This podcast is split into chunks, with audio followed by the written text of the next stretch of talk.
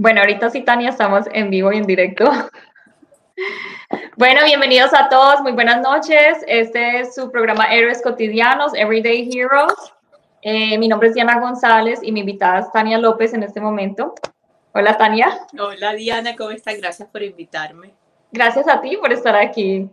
Bueno, quiero contarle a los invitados un poquito acerca del programa y luego acerca de ti. El programa de Héroes Cotidianos es un programa, es un espacio básicamente para las personas que estén considerando viajar a Canadá o que ya estén en Canadá y que de pronto estén recién llegados y que todavía se estén acoplando pues al estilo de vida de, de este nuevo país.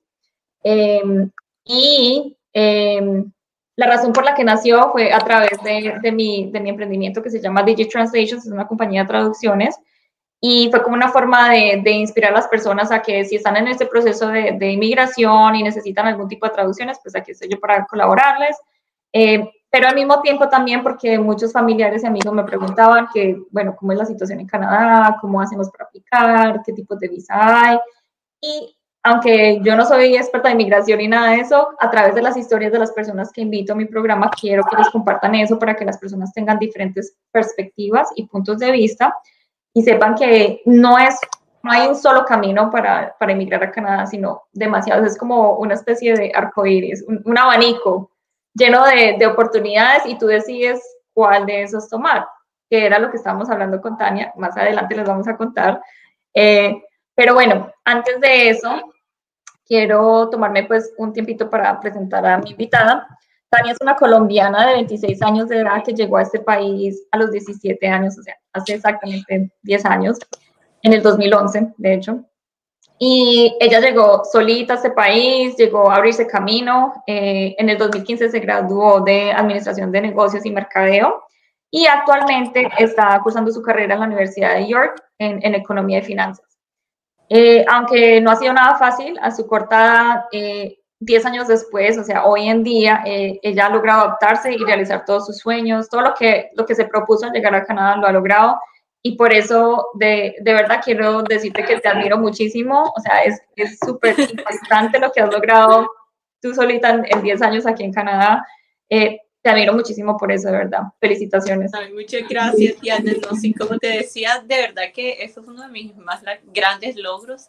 Definitivamente fue un reto grandísimo porque tenía 17 años y, y, me pongo a pensar 10 años atrás. Y por cierto, ya tengo 27, ya cumplí 27. Sí, ya hicimos la matemática y nos dimos cuenta. Cuando tenía, temé la biografía, tengo que cambiarla. En ese entonces tenía 26. Eh, entonces, sí, yo me pongo a pensar hace 10 años, tenía 17, era, era una niña y con un mundo eh, entero porque que me venía y no me daba cuenta de, de, todo lo que se me aproximaba en ese entonces. Pero sí, afortunadamente todo salió bien. Eh, cumplí todos mis objetivos a lo que inicialmente vine a hacer al país. Entonces es uno de mis más grandes logros. Óyeme, ¿y de dónde sacas tú la disciplina? Porque, o sea, una persona a los 17 años normalmente no tiene su vida como completamente, o sea, figure out, pero el hecho de que tú ya, ya venías con ciertas metas y que las cumpliste, o sea, me da a entender que eres una persona muy disciplinada. Cuéntame de dónde viene esa disciplina. Yo creo que siempre he sido así. Desde muy pequeña yo me considero una persona responsable y disciplinada. Tengo un sentido de responsabilidad uno, único. O sea, yo tengo que cumplir las cosas que me propongo o no estoy bien, no me siento bien. Entonces, desde muy niña siempre me he sentido una persona disciplinada, pero no creas, no todas las metas que ahorita estoy cumpliendo las tenía plasmadas hace 10 años. Todo fue a medida que iba cumpliendo una meta, venían más y más y más. Fue, un, fue paso a paso. Entonces, ah, okay. claro, mi, mi, principal objetivo hace 10 años, cuando me vine a Canadá, fue aprender el idioma. Una uh -huh. vez aprendí el idioma, dije, ¿sabes qué? Me gusta muchísimo la ciudad y me quiero quedar, quiero estudiar el college. Entonces, el siguiente paso era que me aceptaran a un college luego graduarme y así fueron avanzando todas estas metas, pero fue paso a paso. Sucesivamente, o sea, no fue algo que tú dijiste a los 17 años, ah, yo quiero ser reina hispanoamericana del Exacto, Exacto eso fue haciendo a, a, medida que iban pasando los años. Tampoco, tampoco eres Nostradamus, pues así como que ah, ya no tenía todo. Tan visionaria, tan visionaria, no, claro. A medida que uno crece, que vas cumpliendo cosas, nuevos retos nacen, porque yo creo que la vida está hecha de retos y superarlos es lo que te hace la vida como más alegre y estar siempre como motivada. Entonces, claro, a medida que iba superando uno, venían los otros y todo ha sido un paso a paso. Y, precisamente de eso quiero hablar, de los retos que has encontrado y, y cómo cuando llegaste a Canadá, ¿cuáles fueron algunos de esos retos que encontraste al llegar a Canadá? Bueno, fue un poco difícil, obviamente, porque no sabía el idioma. Entonces, imagínate, a los 17 años me lanzan a un país donde no sé para nada, no sé absolutamente nada del idioma. Entonces, la barrera del idioma fue uno de los más grandes retos que tuve. Em, pero, pero bueno, fue fluyendo, fui aprendiendo, pero creo que hay muchas, tengo muchas historias que, que me pasaron por no, por no saber el idioma, ¿no? Cuéntanos alguna de esas anécdotas. Hay una que a mí me da muchísima risa, una anécdota, yo iba en el subway una de las primeras veces que salí sola y yo me, me, me, gustaba mucho leer como los afiches que había, como y palabras que no sabía, yo la anotaba y luego la buscaba en mi casa y era como una forma de aprender más rápido el idioma. Entonces todo el tiempo vivía yo distraída, mirando para todos lados menos hacia el frente, porque me encontraba leyendo, mirando todo. Entonces yo iba caminando y me tropecé con una señora y la señora era ciega. Yo no me di cuenta y me la llevé por delante y ella iba con un señor que era el que la, la, la guiaba, ¿no? Oh eh, el señor se acerca a mí, yo claro, toda nerviosa, no sabía decir ni sorry ni nada, estaba súper confundida. Y el señor me dijo una mala palabra en inglés, que no la quiero decir aquí, pero fue una mala palabra, ¿no? Ay, Dios. Y yo no daba para decirle, I'm so sorry, no podía. Lo único que se me vino a la cabeza era, thank you, thank you. Ah. Entonces el señor me decía, una grosería, yo, thank you, Thank you, thank you. Oh my God, no te puedo creer. Oh my God, está mundial. Sí, esa fue una de mis anécdotas y siempre la cuento porque fue la primera vez que tuve como que un shock así. Yo, oh my God, no, tengo que aprender, tengo que aprender. Talk about cultural shock. Y yo me imagino la reacción del señor, yo, uno diciéndole una grosería y la persona diciéndole thank you. Sí, like, él, él me quedó mirando y no me dijo absolutamente más nada. me dejó ir. ¿Qué digo? De pronto está, está como loca, quién sabe, no me entiende, o, está loca o es de otro, de otro, de otro planeta. No sé, no sé qué habrá pensado él. Oh my God. Eso está muy bien. Oiga, qué buena anécdota. Thank you for sharing that. De verdad que sí, nunca, nunca me habían contado una de esas. Oye, por cierto, aprovecho para saludar a Ana Sofía Redondo que entró a saludarnos y mandó tres caritas felices aquí. Sí, Aquí la hermosa. Thank you for being here, Ana. Gracias, tan linda. Eh, bueno, y, y, aparte de esas, de esas poquitas, bueno, cuántas, unas cuantas anécdotas culturales eh, con, lo, con la parte de, de integrarte ya a la cultura, o sea, lo de tomar el tren, el bus, de ir a los, como ir al college. O ¿Tú llegas al, al, college o al, o al colegio? fue una escuela de inglés privada al principio. Ah, ok. Sí.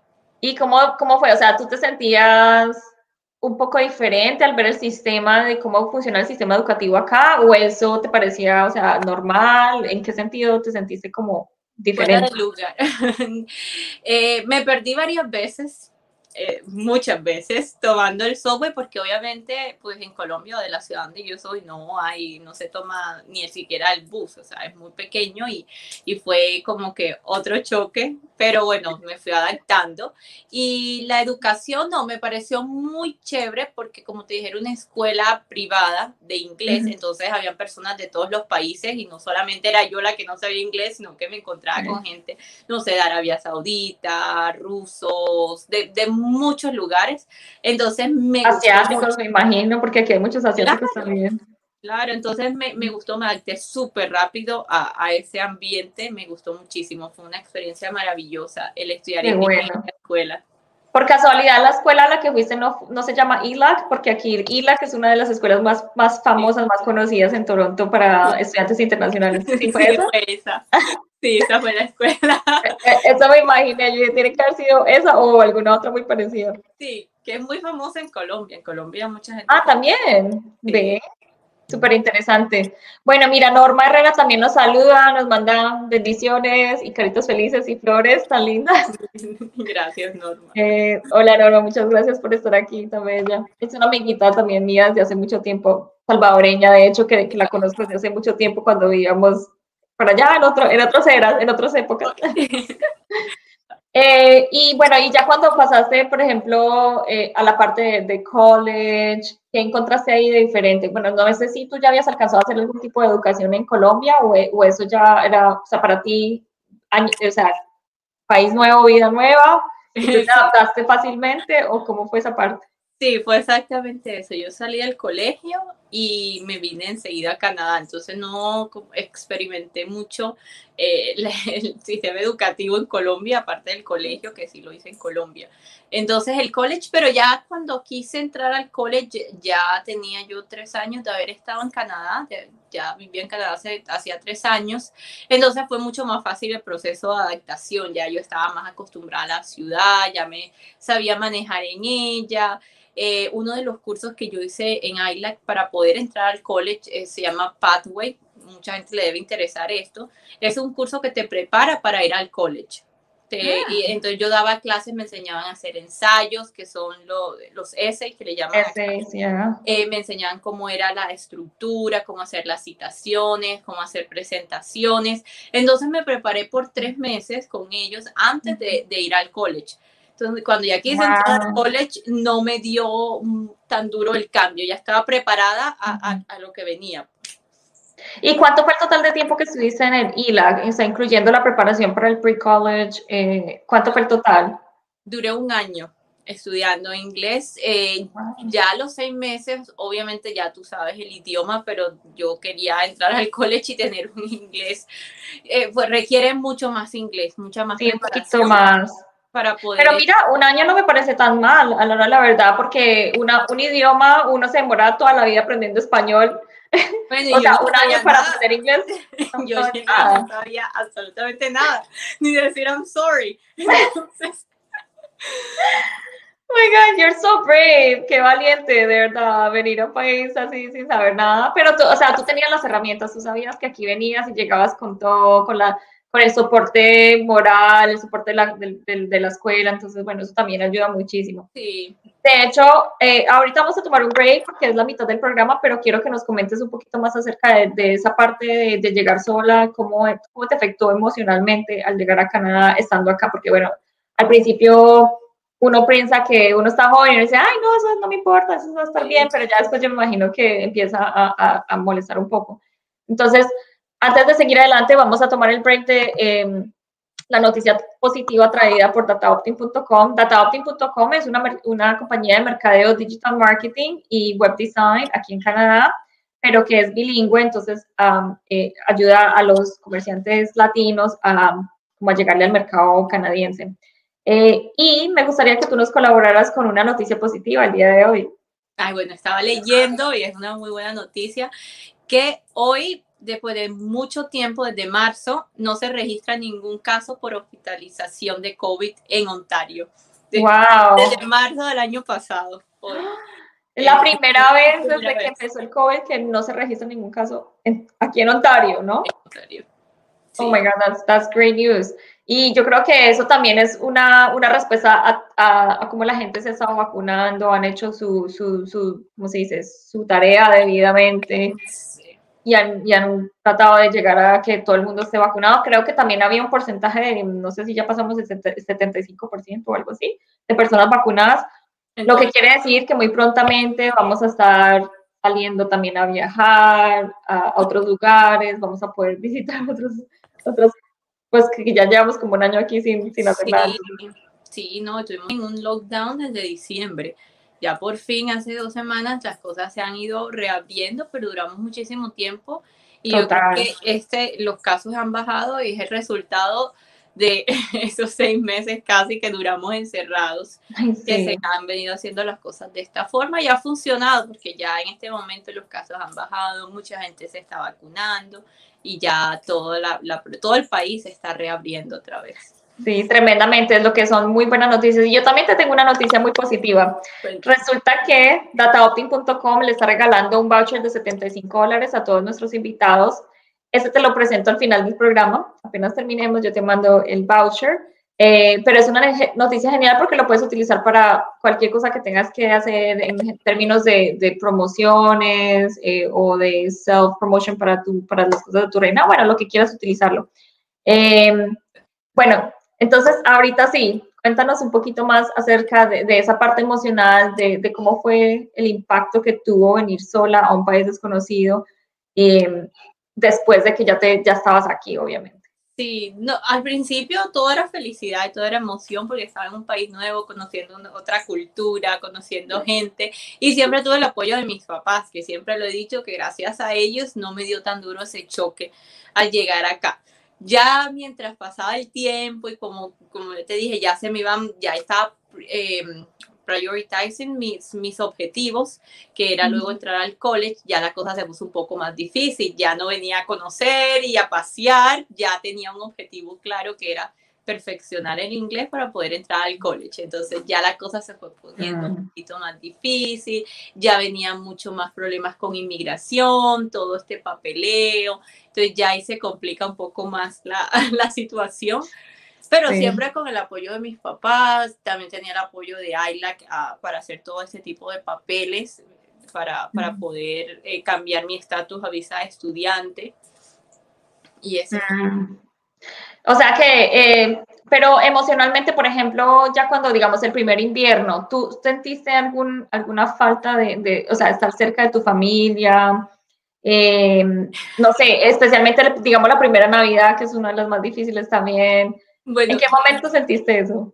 Ellos se van, me van a matar si me están viendo, pero nunca me sentí muy triste emocionalmente. Realmente siempre hablaba con ellos todo el tiempo y tengo la ventaja, y soy muy afortunada por eso, de que todos los diciembres puedo viajar a Colombia y pasar Navidad con ellos, que es como la fecha donde tú quieres estar más con la familia, donde más te hace falta y, y te afecta la distancia. Pero tengo ese, esa dicha de poder ir todos los diciembres y pasarme año nuevo con ellos. Eh, ah, ok, ok. eso tiene mucho sentido porque yo decía, no, uno pasa una Navidad aquí solo y ya, o sea, inmediatamente uno se quiere devolver. Pero pues obviamente si tú ya estabas viajando en Navidad, entonces tenías algo como que, que como una esperanza de verlos, entonces no te sentías alejada de ellos. Sí, sí, sí, siempre, siempre hemos estado en contacto, todo el tiempo hablamos y, y nos vemos constantemente, ellos vienen o, o, yo voy. Entonces, bueno, por ese lado estoy bien. ¿Y qué pasaba después que venías de Colombia? O sea, terminabas, digamos, el año nuevo, las vacaciones y llegabas aquí a este frío y otros tres meses de frío. ¿Ahí qué pasaba? Sí, bueno, ¿qué te, digo? Uno se acostumbra y, una de las cosas, porque sí, sí pega un poco, yo creo que todo el mundo, y es mentira el que diga que, que le encanta el invierno y que puede pasar tres meses de frío y no pasa nada. Eso es mentira. todo el mundo le afecta el invierno de alguna forma. Entonces yo eh, busqué una actividad que me motivara para, para, disfrutar el invierno y empecé a hacer esquí. Entonces trato de ir todos los años y esquiar y es ah. como una motivación para todos estos meses de frío que, que pasamos en invierno. Wow, qué buen, qué buena, o sea, qué buen tip, qué buena eh, como ese consejo, porque sabes, muchas personas, yo siento que muchas personas se encapsulan en su propio mundo y, o sea, llegan acá y pasan un diciembre y es como que, Dios mío, ¿qué he hecho? ¿Qué es esto? No sé ni, ni qué hacer, ni dónde meterme. Y, y, empiezan como a hacer una especie de, ¿cómo se llama? Hibernación. Hibernation mode y se quedan encerrados en la casa. A mí me pasó al principio, y eso que yo venía con pareja y todo, y yo, yo decía, no, yo qué voy a hacer acá, pero yo imagino que a muchas personas también les sucede, que me encuentran como algo que hacer, porque tal vez también es eso, no se fuerzan a salir de su comfort zone y a tratar algo nuevo, entonces, claro, si tú lo ves así de esa manera, como que estamos en invierno, no puedo hacer nada, entonces no, te, te, te, te anulas, pero como tú lo dijiste, o sea, tú encontraste algo que pudieras hacer durante el invierno para mantenerte motivada, hacer ejercicio, estar afuera. Eso es un muy, un muy buen consejo para las personas que estén considerando viajar a Canadá, que si algún día van, de pronto van a viajar solos, encuentren esa motivación, algo que los ayude a salir de, de, esa etapa de, de, ¿cómo se dice? De no tristeza, no lo voy a llamar tristeza, pero que es muy dura porque pues es muy frío. es muy rutinaria porque realmente no te dan ganas de hacer nada outdoor. O sea, tú llegas a tu casa y no quieres salir. Sí. Entonces es muy rutinaria, pero esto es, es motivante hacer una actividad en invierno porque ya es como, bueno, se pasa mucho más rápido el invierno. Empecé a hacer eso y de verdad el invierno no me ha dado tan duro como antes. Ay, qué bueno, qué bueno. Mira, voy a aprovechar a dejar unos comentarios. Jessie Flores dice, sí ves, sí se puede. Sí se puede. o sea, sí se puede, todo se puede. Luciana Martínez Asia dice, bueno, una corazoncita y me imagino que es familiar tuya porque tiene tu apellido. Sí. Eh, está Fabiola González, ay, tan linda, es una primita mía, dice Diana, estás muy linda, ay, gracias, tan bella. Eh, Jessy Flores, ya me quiero ir para allá, ay, también, un, hermanito mío, Bueno, están todos los familiares y amigos aquí apoyándonos. Sí, hay saludos, no puedo ver quiénes están conectados, pero yo sé que hay mucha familia conectada. Un beso a todos los que están conectados, Sofi, Luciana, mis papás. Un beso grande por siempre estar ahí apoyándome, pendiente de todo lo que, lo que pasa. Ay, no, tan bellos, todos especiales, de verdad. Y por, por parte mía también, a todos mis familiares también les doy las gracias por estar aquí. Eh, bueno, ahorita sí, nos quedan unos cuantos minutos, cinco minuticos para terminar el programa. Entonces, cuéntanos acerca de tu carrera. ¿Cómo fue que pasaste de, de administración de empresas a reina de belleza? Like, how did that happen? Bueno, yo creo que siempre cuento la misma historia, que me han encantado los concursos de belleza desde que estoy súper chiquita, siempre me ha gustado. Pero me vine a vivir a Canadá, entonces no encontraba como ese concurso donde yo me sintiera identificada, porque pues es otra cultura. Canadá, mi cultura hispana eh, es totalmente diferente y vi por las redes que eh, Canadá enviaba representante a este concurso de Reina Hispanoamericana, que es un concurso que yo sigo hace muchos años desde que vivía en Colombia y me gustaba mucho. Entonces apliqué juiciosa, mandé mi aplicación. Eh, el concurso no se pudo realizar y se iba a hacer un concurso interno, no se pudo hacer a causa de COVID. Entonces, em, la directora del concurso escogió, fue filtrando por medio de las aplicaciones la persona que tuviera un mejor perfil y afortunadamente quedé yo. wow, de verdad. En la pandemia en plena pandemia resultaste haciendo un, un, contest y ganaste. Wow. siempre lo digo que estoy muy agradecida porque en la pandemia es algo que me ha motivado durante la pandemia a hacer ejercicio, a hacer actividades, porque fue un tiempo muy duro, muy difícil, creo que para mí, para todo el mundo. Entonces, este concurso me ha motivado a, hacer, a, a dar lo mejor de mí, a hacer mi mejor versión y hacer algo positivo, ¿no? Qué chévere. Y de alguna manera u otra, siento que estás impactando a otras personas. De hecho, eso era algo que queríamos, estábamos hablando fuera de cámaras, que si tu historia de alguna manera impacta, así sea a una mujer eh, que esté fuera del país y que diga, pucha, si Tania lo logró, yo también lo puedo lograr. Entonces, ya hemos, hemos logrado lo que venimos a hacer hoy, ¿sí o no? Ay, sí, y eso es lo que yo quiero, motivar a otras personas, que otras personas se sientan identificados. Por algo yo digo que por algo estoy aquí, por algo Dios me dio la oportunidad de representar a Canadá en Reina Hispanoamericana. De pronto mi historia y compartirla así al público puede motivar a otras personas a hacer lo mismo, a venir, a arriesgarse, no tiene nada que perder, hay un sinfín de oportunidades. Yo creo que lo más importante es arriesgarse salir de la zona de confort y hacer eso porque los resultados van a ser maravillosos. Yo no me arrepiento y, gracias a Dios estoy donde estoy.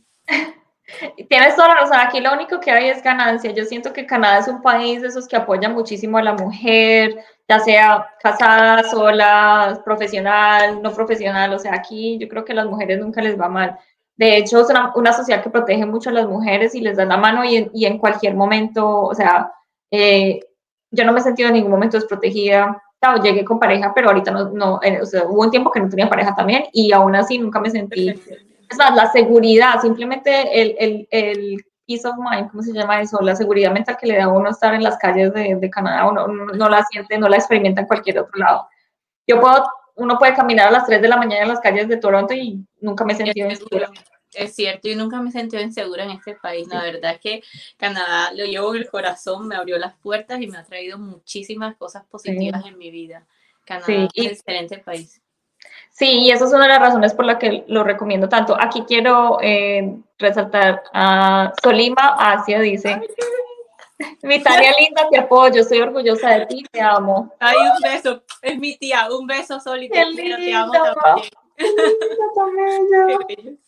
She's so sweet. Oh my God. Bueno, y Tania, ya para cerrar el programa, ya para despedirnos, no sé, ¿tienes un mensaje de, de paz, de esperanza, de amor para, para, las personas? ¿Algo que quieras dejarles eh, como último mensaje? Sí, un mensaje, eh, un beso grande a todas las personas que me están viendo, que me están escuchando, que me están apoyando. Y mi mensaje para el mundo siempre va a ser eh, un mensaje de paz, de mucho amor y de perseverancia. Todo lo que se propongan se puede cumplir mientras sean perseverantes y puedan, para, que puedan alcanzar todas las cosas que se propongan. Wow, kudos to that.